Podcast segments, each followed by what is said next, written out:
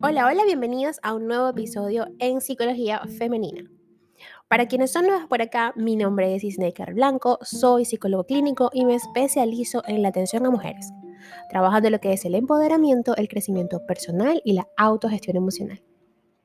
Y como es de costumbre, primero me presento, por supuesto, para las personas que han llegado acá porque les ha llamado la atención, bien sea el título de mi podcast o del episodio.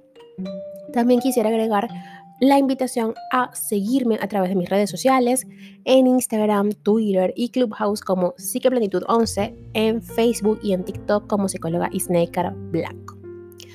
Y ahora, sin más preámbulos, vamos a comenzar a hablar sobre las emociones reprimidas qué son y por qué se guardan. Y sobre todo, cómo liberarlas. Y es que parece que algunas emociones tienen desecho o derecho, mejor dicho, a existir. y otras deben ser ocultas.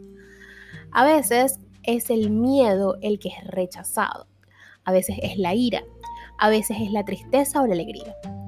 A partir del impacto que tiene en el exterior, desde niños, niñas, aprendemos a aceptar o a filtrar nuestras emociones, dando el derecho a algunas de existir y a ser manifestadas, mientras que a otras simplemente no. Porque no son agradables, entonces las reprimimos, las congelamos o las sustituimos por emociones aceptables y alentadoras. ¿Ok? En este episodio voy a hablarles sobre esas emociones reprimidas y el motivo de por qué se reprimen. Mm, a ver, primero que nada vamos a entender qué son las emociones reprimidas. Reprimir los sentimientos que hacen daño no significa hacerlos desaparecer. Siguen allí, lo que pasa es que los estamos ocultando. De hecho, generalmente se vuelven más fuertes y más grandes debido a toda la presión que se necesita para mantenerlos ocultos. Perdón. No prestar atención a las emociones más difíciles o tratar de distraerse para no sentirlas no las hace irse, siguen allí, pendiente con esto. El psicoanalista Winnicott ha acuñado la expresión autocontención, que significa afrontar las emociones más dolorosas o difíciles por sí solas. Es decir, la actitud contraria de pedir ayuda. Por lo tanto, las personas que se complacen son las que han renunciado o nunca han comenzado a dirigirse al entorno que les rodea en caso de malestar. El resultado es la toma de una actitud de impasibilidad, lo que podría ser llamado jugar bien una mala mano. O continuar con el derecho por su propio camino. Ahora bien, ¿cuáles son esas emociones reprimidas? A ver, toda emoción es fundamental para nuestra seguridad y bienestar. Eso lo tenemos claro. Todas están bien y las necesitamos. No hay una emoción mala o una emoción buena pero estamos acostumbradas a considerar como negativas algunas emociones, no solo porque perturban nuestra quietud, sino también porque la sociedad les ha atribuido una valoración moral que las marca como reprobables.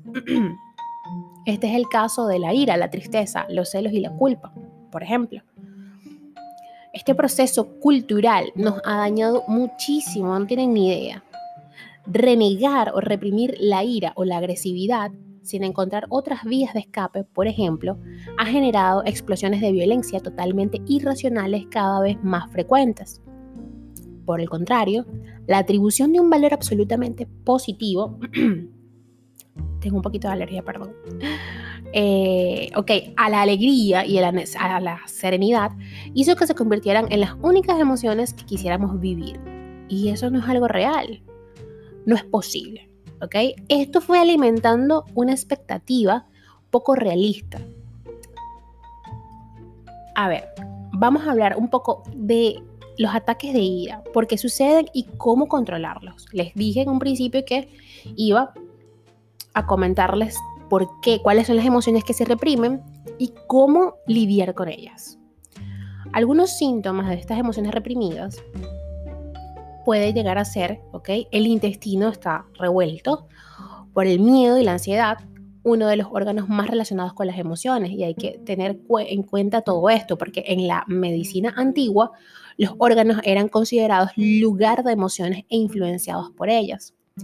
Pero el enfoque psicosomático actual reevalúa esta concepción reconociendo las emociones como un papel crucial en nuestra condición de salud y en el origen de los trastornos. La relación entre las emociones y los órganos del cuerpo es en parte fisiológica y en parte simbólica también. Ok, en el corazón, ok, es el metrónomo de nuestros estados de ánimo, ya que las emociones alteran el ritmo del latido del corazón, ¿cierto? Y pueden afectar a la presión arterial, el dolor de estómago señala las emociones no digeridas, ya que las náuseas y el ardor son a menudo el reflejo de nuestros estados de ánimo hacia las personas y situaciones que no podemos tragar. Otros síntomas son como les decía, las explosiones de ira o desajustes emocionales agudos. Otro también de que se reprimen las emociones, otra señal es no ser consciente de que se sienten, ¿ok? De que estas emociones se están, sintiendo y verlas como negativas. Por ejemplo, creer que nosotras eh, no nos enfadamos nunca o jamás sentimos ira. Esa es la mentira más grande que podemos decirnos a nosotras mismas. Las emociones reprimidas pueden borrar todos los placeres y alegrías de la vida. Cuando el mundo de las emociones no se comparte, se puede sentir soledad y miedo porque los sentimientos dolorosos no compartidos tienden a crecer. Estas emociones reprimidas reaparecen en forma de síntomas neuróticos, enfermedades físicas o comportamientos compulsivos, causando sufrimiento a sí mismos y a menudo también a los demás. Es como el principio de la física, que afirma que la energía nunca puede ser destruida, solo transformada.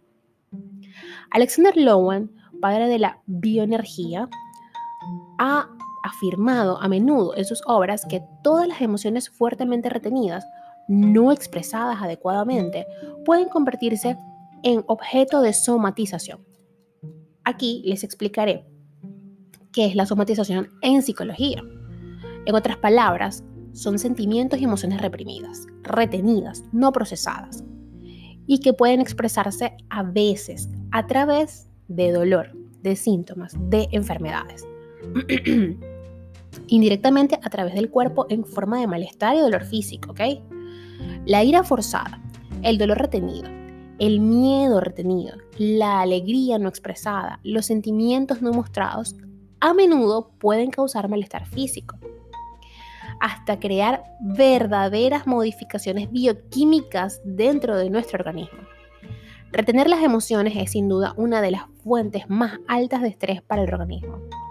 Algunos de los trastornos comunes relacionados con esto pueden ser la fibromialgia, la fatiga crónica, la cefalea tensional, trastornos de somatización, colitis espástica, colon irritable, dermatitis psicosomática, dolor crónico. Eh, yo en algún momento les he compartido, creo que por Instagram, que desde enero de este año he estado lidiando con el tema de la fibromialgia porque se me fue dado este diagnóstico. Y justo cuando he empezado a estudiar y a investigar, porque cuando te dicen, ok, tienes esto, te colocan una etiqueta, empiezas este proceso de estudio que es parte, una de las fases de la aceptación. Entonces, eh, entendí que sí, que realmente pasé mucho tiempo eludiendo ciertas emociones que no las estaba expresando. Eh, invertí muchos años de mi vida ocultando un dolor, un secreto, algo que no quería decir, por no molestar a las personas, por no confrontar, por evitar las discusiones, cuando realmente si hubiese trabajado en la asertividad y hubiese abordado estas emociones que sentía en el momento, me hubiese evitado lo que por hoy, pues bueno, a veces tengo días buenos, otros no tanto, en donde tengo dolor y pues a nadie le gusta sentir dolor, obviamente. Y he estado trabajando también en el tema de la alimentación, entender cuáles son aquellos alimentos que agudizan este dolor. Todos los días hay dolor, todos los días hay un dolor diferente en alguna parte de mi cuerpo, pero a través de la meditación consciente, a través de la alimentación consciente, a través de el reconocer y aceptar que sí, que hubo un momento en donde reprimí muchas cosas, pero soltarlo y perdonarme por haber hecho eso, por haberle hecho eso a mi cuerpo, también me ha ayudado en este proceso. Así que si has llegado hasta acá, te has identificado con el tema, has resonado con lo que te acabo de decir en este instante, recuerda que a través de mis redes sociales puedes contactarme para iniciar tu proceso psicoterapéutico. Porque es importante. Yo sé que hasta acá sí hay hombres que me escuchan, pero como saben, este podcast está creado y diseñado para las féminas. Y sé que si estás escuchando esto en este momento es porque sientes que algo de esto te llama, algo de esto pasa en tu vida, es, forma parte de tu realidad y es importante empezar a sacar las emociones, empezar a gestionarlas, empezar a esquematizar, a categorizar, empezar a darle un, un vuelco. Es como reorientar el flujo de, un riachuelo, el flujo del agua. reorientarla para que tome caminos en donde pueda ser aprovechada. Debemos reorientar nuestras emociones para que tomen caminos en donde puedan ser aprovechados por ti misma. Ahora bien, algunos tips, algunos tips, como les estoy diciendo, no es que esto es una receta mágica. Recuerden que es importante asistir a terapia y para ello puedes contactarme a través de mis redes, en Instagram y en Twitter como Psiqueplenitud11, en TikTok también puedes mandarme un mensaje directo y ahí me puedes encontrar como psicóloga Isnaker Blanco. Hay un link siempre en todas mis redes que te llevará directo a mi WhatsApp si no quieres escribirme por allí y allí también en el WhatsApp estaré pendiente. E incluso en ese link hay un, un apartado para el Telegram si, es lo que usas. No hay excusa, ¿ok? Puedes contactarme contactarte conmigo por el medio que sea. Incluso por un correo electrónico también está allí en mis redes sociales. Ahora bien, primero que nada debemos escucharnos. Eh, precisamente prestar atención a las señales corporales que el físico, que nuestro cuerpo intenta con demasiada frecuencia en vano enviarnos. Preguntarnos si percibimos dentro de nosotras mismas una tensión, un murmullo de fondo, una insatisfacción crónica. Una vez recibido el mensaje, debemos intentar leerlo, comprender su fuente, qué parte de nosotras está tratando de salir a flote con gran esfuerzo. Cuanto más nos acostumbremos a quedarnos o a quedarnos, mejor dicho, más difícil será en un principio iniciar este proceso. Para educar y educarnos en la expresión de emociones y sentimientos es necesario, en primer lugar, que todas ellas sean acogidas como expresiones naturales, precisamente porque todas tienen un lugar propio dentro de la persona. Acoger significa aceptar con serenidad, con naturalidad, sin reprochar o menospreciar o incluso burlarse y para acoger con naturalidad es necesario tomarse tiempo y pensar en lo que está sucediendo. Cuando se tienen sentimientos reprimidos, se puede pedir ayuda a alguien que pueda comprendernos. No siempre se debe aguantar esto solas. Y te digo que no estás sola. Acá estoy yo para acompañarte en ese camino.